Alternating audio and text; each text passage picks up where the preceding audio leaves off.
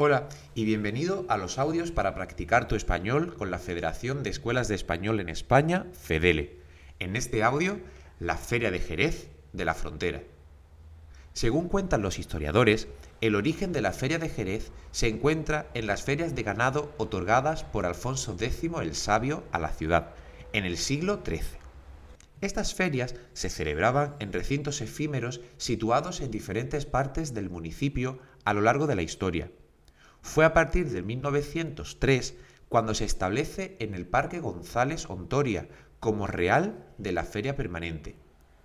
Entre los animales de la feria del ganado se fueron instalando puestecitos para la venta de bebidas, donde los comerciantes terminaban de hacer sus tratos.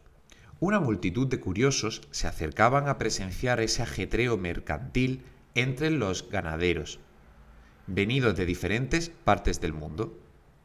Con el paso del tiempo, también se empezaron a dar cita todo tipo de personas y personajes dispuestos a divertirse y sacar algún provecho económico de estas jornadas feriales. ¿Conocías la Feria de Jerez de la Frontera?